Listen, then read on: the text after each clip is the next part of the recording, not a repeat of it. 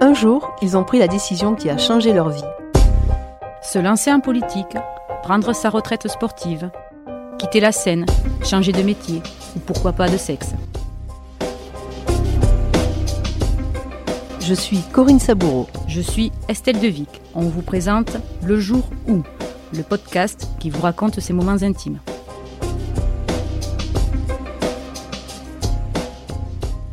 Ce dimanche, le jour où, part à la rencontre de, Catherine Martin.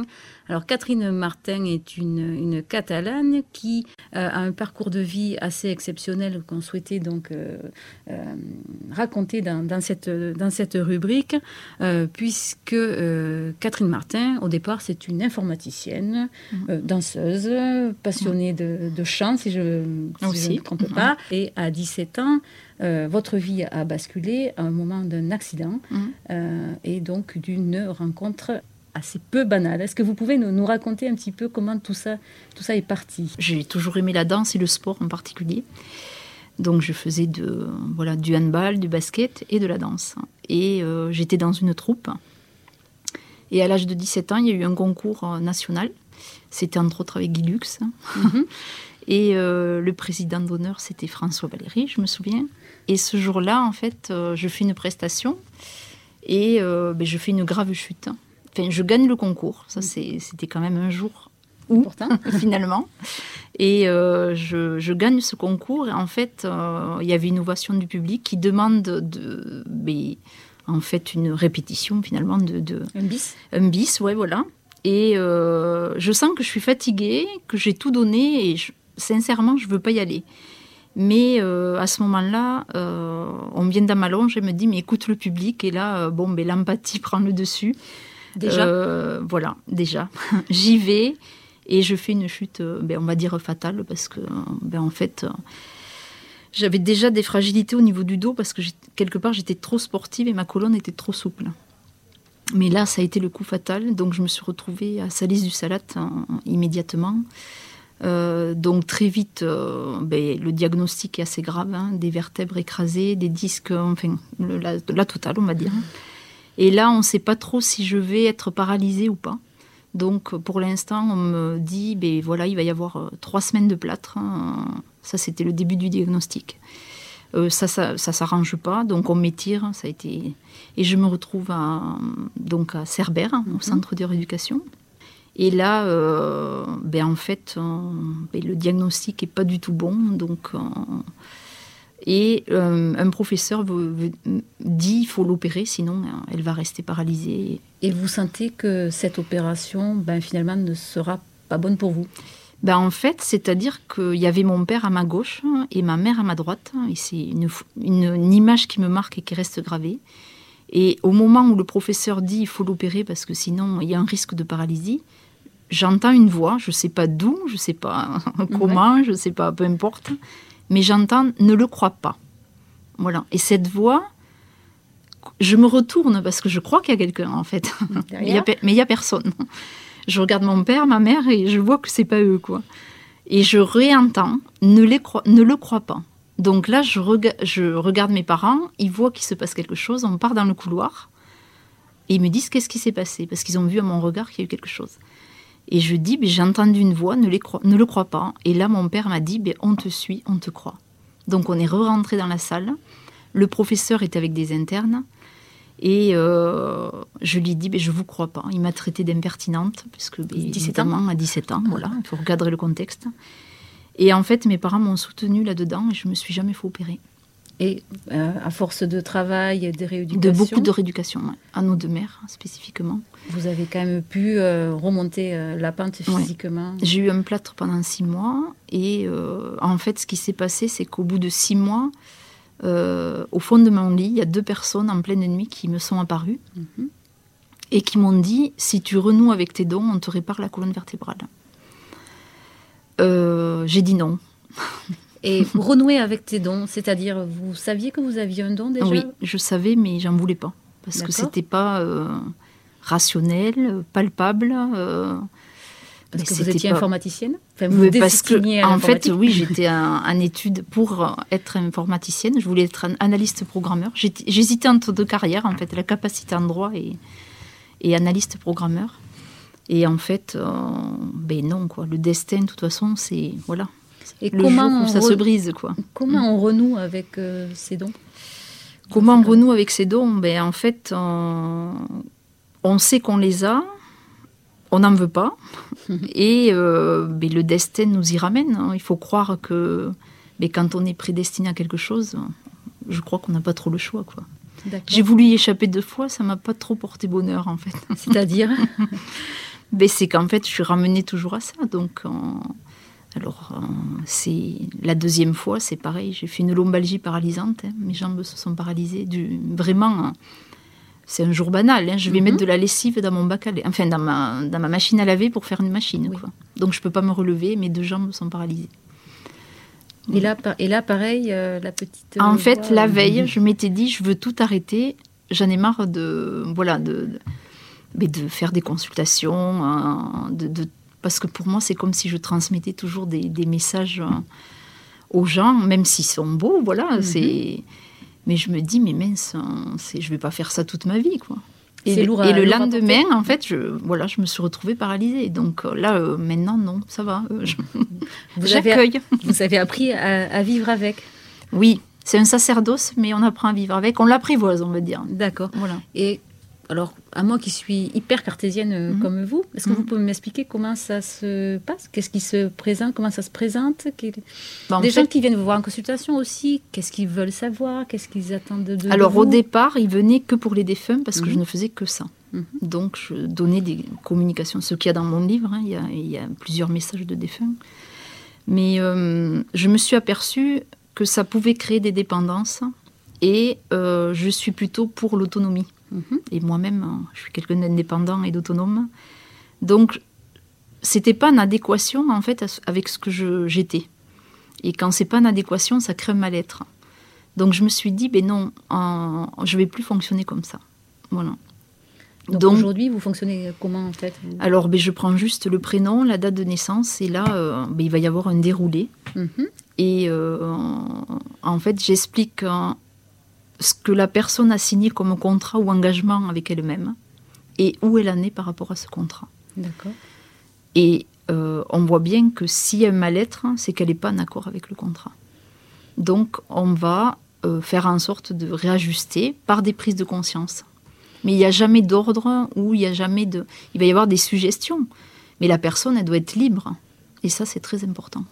Comme vous, vous avez fait votre cheminement, vous invitez donc les, les gens qui viennent vous, vous voir Mhm. à faire, euh, faire le leur. Ben oui, puis je, c'est surtout que c'est à la portée de tout le monde en fait. C'est mais est-ce qu'on veut être dans la démarche ou pas? C'est- ça la bonne question. D'accord.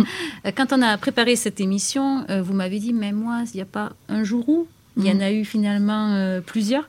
Est-ce qu'on peut revenir sur ces, donc, sur ces jours où vous vous êtes euh, découverte?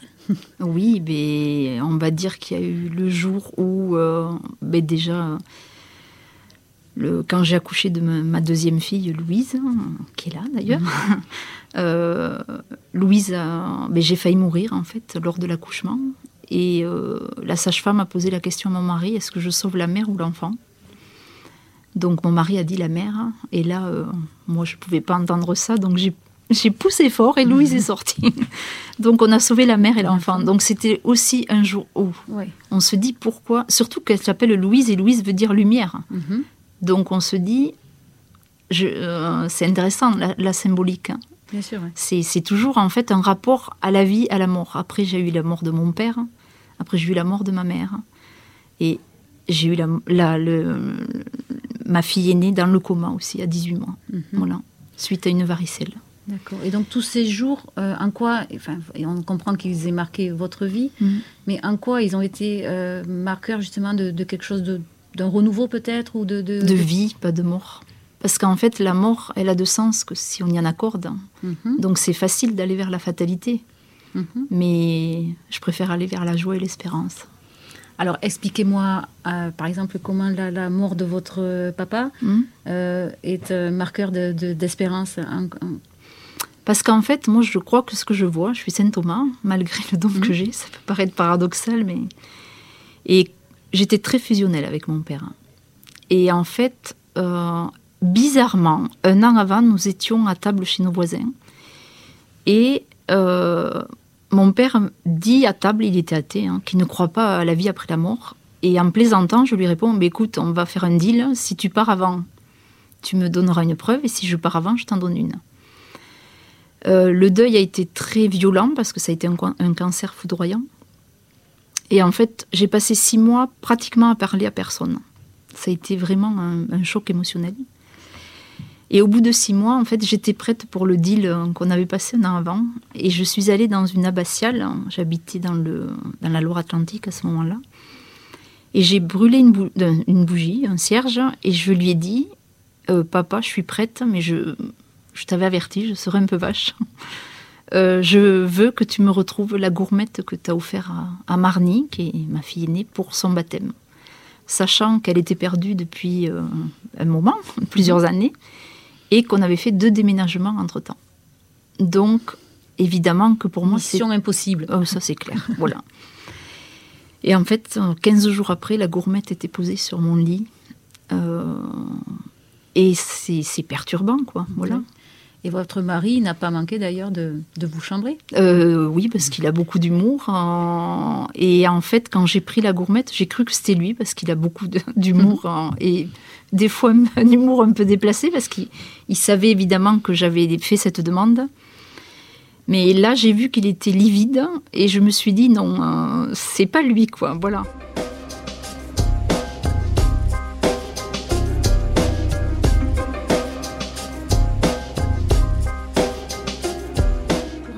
À ces messages que vous, donc, que vous recevez, que vous percevez, que vous entendez, Mhm. euh, ils, ne sont, ils ne concernent pas que des personnes que vous connaissez. Ça peut- être donc des, des, des inconnus. Est-ce que Mhm. vous pouvez nous raconter l'histoire euh, d'Hélène? Oui. Alors, euh, c'est euh, un jour, j'étais à la maison, c'était un lundi, euh, autour de 15 heures, et je, je sens la présence d'une d'une enfant euh, qui a environ entre 9 et 11 ans. Je ne sais pas trop de, voilà, euh, dater, mais euh, elle a environ cet âge-là.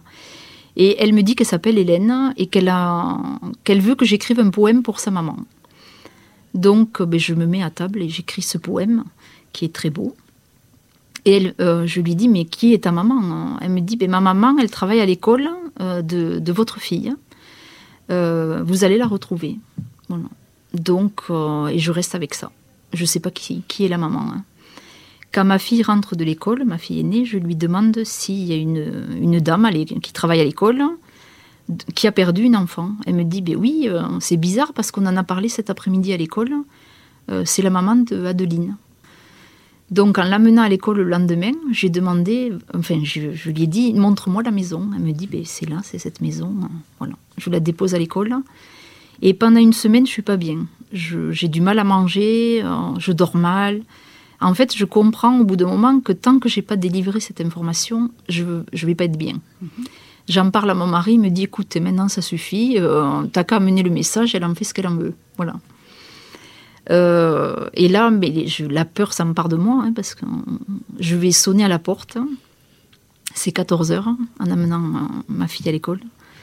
Et je me dis, il y a deux possibilités. Soit elle m'accueille, soit elle me passe par la fenêtre, soit euh, voilà. Mais je rentre plutôt dans la peur quand même. hein. C'est Mhm. pas, c'est pas quelque chose, un exercice évident, facile, ouais. pas du tout. Donc je sonne, elle est enchantée de me voir, donc bonne nouvelle déjà. Elle me dit mais rentrez, oh, ça me fait plaisir, on va boire un café. On s'assoit, je m'en souviendrai toujours, c'était dans sa cuisine. Et au bout d'un moment, je lui dis bah, écoutez, je viens parce que j'ai un message pour vous que euh, j'ai reçu lundi. Elle me dit pardon. J'ai dit ben oui, lundi, euh, à 15h, j'ai reçu ce message qui est un poème. Elle me dit ben c'est étrange parce que lundi, c'était mon anniversaire.